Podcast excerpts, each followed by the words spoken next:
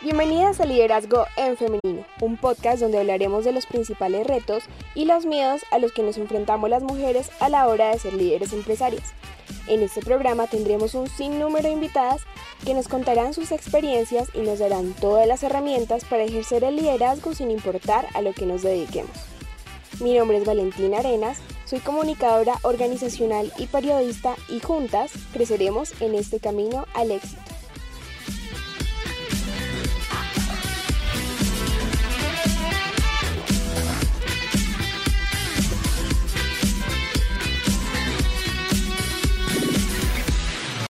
Bienvenidas a este episodio número 15 de Liderazgo en Femenino. Para mí es un placer volver a estar en este espacio.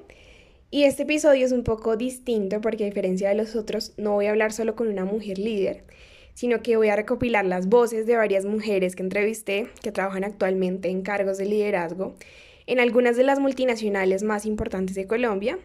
Y además voy a escuchar las voces de algunas expertas en el tema del liderazgo y ellas nos van a ayudar a entender qué es el liderazgo, cuál es la concepción actual, em, para ellas qué es ser un líder, cuáles son esas características importantes a desarrollar y bueno, entender y profundizar mucho más en este tema en general. Entonces, primero quiero comenzar contextualizándoles un poco sobre en qué está el tema del liderazgo hoy, un poco desde esos aspectos teóricos. Y bueno, uno de los autores, bueno, hay dos autores muy importantes que escribieron un, un libro muy reciente sobre el tema del liderazgo, que son Lucier y Ashua. Para ellos el liderazgo es el proceso de influencia entre líderes y seguidores para lograr objetivos en común en, una organización. Y mm, para estos autores la esencia del liderazgo es la influencia, entendiéndola como esa capacidad de un líder para comunicar ideas, lograr su aceptación, motivar a sus seguidores y para que pues ellos implementen también el cambio a partir de estas ideas. Pues teniendo en cuenta esto, yo, yo siento que la concepción de lo que es ser un líder ha cambiado bastante, pues por lo menos en el ámbito empresarial. Antes se creía que el líder era esa persona a cargo, que le decía un poco a sus subalternos lo que tenían que hacer, gestionaba las tareas y cumplía ciertos objetivos. En pocas palabras, pues tener a personas a cargo era suficiente para ser considerado un líder. Pero recuerdo muy bien un libro que leí cuando pues apenas estaba comenzando a investigar sobre este tema y se llama El líder que no tenía cargo de Robin Sharma. En el libro, pues eh, el autor decía como que todos llevamos un líder interior que está deseando que lo liberen, porque poseemos una capacidad natural para ser líderes e influir en otros, y que no tiene nada que ver con tener un, un alto cargo, ni con la edad, ni con dónde vinimos, sino que lo único que necesitamos es ser consciente de ello, reconocerlo y además trabajarlo. Y pues en ese sentido todos tenemos el poder de inspirar y de influir en las personas con las que nos encontramos mediante el don de buen ejemplo. Y considero que esto es totalmente cierto y nos acerca mucho más a, bueno, esa concepción actual de lo que es ser un líder. Y bueno, en ese sentido ya me gustaría comenzar a escuchar las voces de esas mujeres para ellas, qué es el liderazgo, em, estas mujeres que actualmente trabajan en las empresas importantes, em, cuál es su visión del líder. Entonces, a todas les hice la misma pregunta y vamos a escuchar algunas de las respuestas. La pregunta fue, ¿qué es el liderazgo para ti? Así que escuchemos. Para mí el liderazgo es la capacidad de, de movilizar personas hacia un propósito común. Eso es el liderazgo, es la capacidad de influenciar y de hacer ver las, las razones que hay detrás para poderse, para moverse hacia un propósito común. Un líder es una persona que tiene clara, claro hacia dónde va y por qué lo quiere lograr. El, por qué es muy importante. Para mí liderazgo es inspirar a las otras personas y acompañarnos en el camino. O sea, persona que guía con ejemplo, es ese ser empático. Yo, yo no veo un líder como alguien que se monta en la cima del bosque y mira el bosque y dice, hay que seguir por la derecha. No, ese man está abajo cortando maleza con uno. O sea, eh, para mí, o esa señora está abajo, para mí esa es la figura del liderazgo por un lado y por el otro lado, para mí un líder es alguien que permite que otras personas brillen. No hay nada más hermoso que un liderazgo en donde yo permita y tú permitas que todos brillemos. Cuando hay una persona que brilla solamente, eso, eso, opaca, eso no, eso no llena de luz. Cuando todos brillamos en equipo, eh, logramos muchísimo más impacto.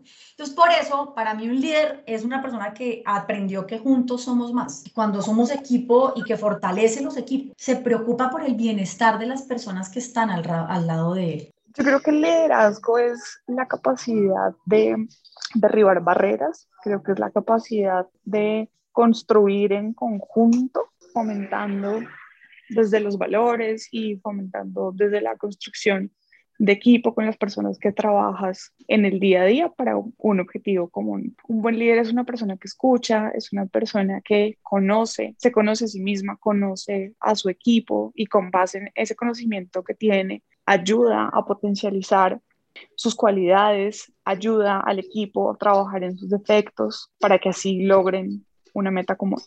Pero, pero siempre hablo con mis estudiantes de la diferencia entre ser un líder y ser un gerente.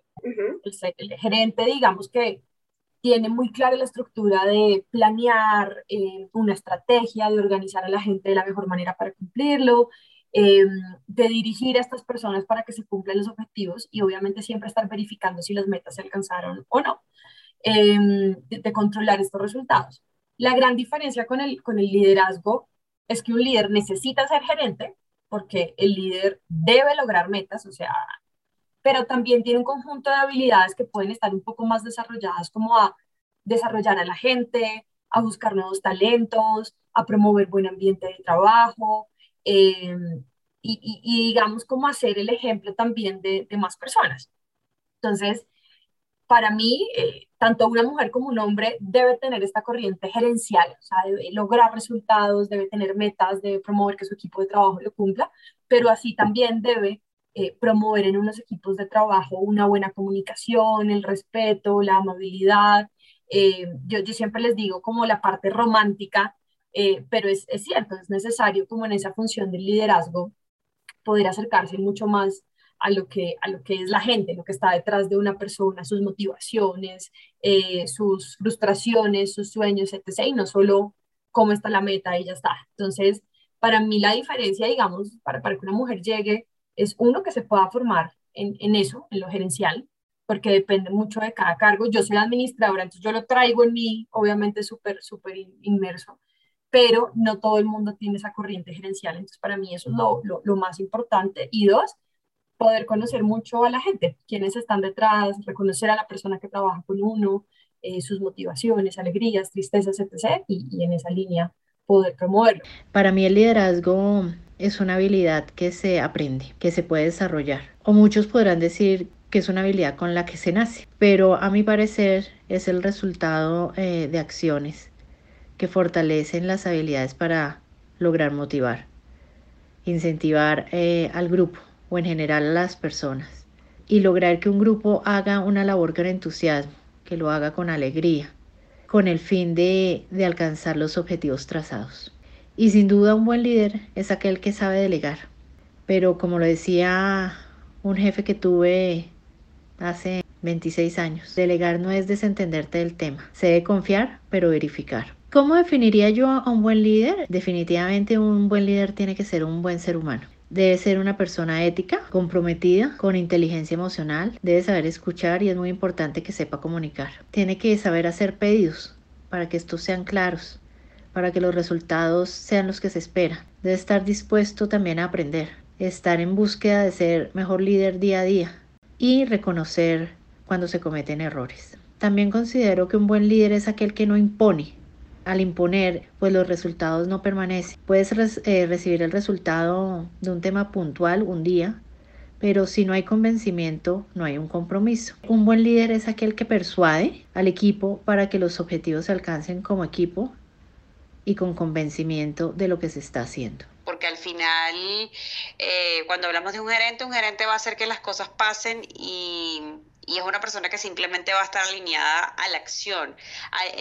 cuando uno habla de liderazgo ya tú hablas de otras herramientas, tú tienes que tener la capacidad de escuchar, tú tienes la capacidad, tienes que tener la capacidad de inspirar, de movilizar, de transformar, y yo creo que eso es lo que hace un buen líder. Tenemos diferentes tipos de liderazgo. Eh, yo diría que para mí el liderazgo ideal es el empático. O sea, cuando tú de alguna manera siempre estás pensando y te pones en los zapatos del otro y de alguna manera tú tratas de alinear esos elementos y decir, bueno, cómo yo movilizo al equipo teniendo en cuenta las diferentes, las diferentes competencias que tiene cada uno inclusive las diferentes áreas de oportunidad que tiene todos para que juntos lleguemos a, esa, a ese objetivo que tenemos como equipo. Entonces yo veo un liderazgo muy empático, pero al final también siempre pensando en equipo, no un liderazgo que sea individual. Y después de escuchar la definición de estas mujeres de lo que es el liderazgo, me quedo con algo muy importante y es que el liderazgo es el poder influir en otros positivamente, poder inspirar a otras personas entender muy bien a tu equipo, leer sus necesidades, conocer sus deseos y tener un muy buen manejo emocional, también un muy buen autoconocimiento para saber en qué somos fuertes, en qué debemos mejorar y estar en esa búsqueda constante de dejar una huella y de apoyar a tu equipo. Me gustaría dejarlos también con una última pregunta que les hice a todas las entrevistadas y es ¿qué significa para ti ser una mujer líder? Entonces hice una pequeña recopilación de todas las respuestas que escucharemos a continuación.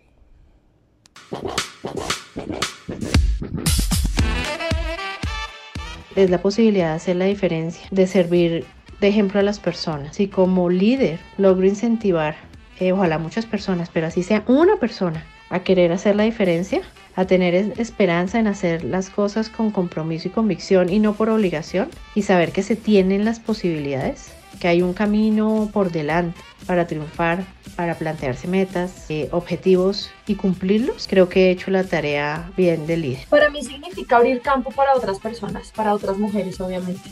Y no solo para otras mujeres, sino en este momento en mi vida para otras jóvenes. Digamos, promover un poco ese, ese rol inspiracional de, pues si ella está allá, ¿por qué yo no?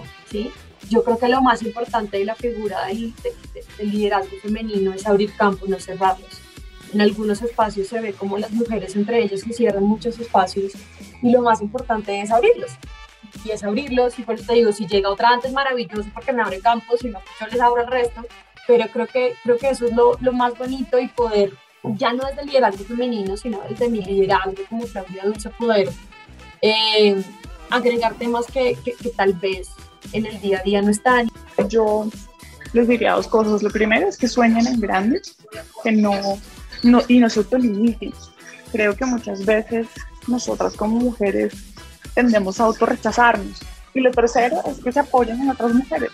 Creo que ahora eso, digamos, está muy de moda y la gente lo dice, pero yo en realidad ahora, y digamos en mi empresa actual, lo vivo, veo como otras mujeres me han impulsado, ellas quieren que siga la carrera, entonces poder tener ese apoyo entre nosotros mismos, eh, digamos, construyamos las bases sólidas para crecer juntos es fundamental.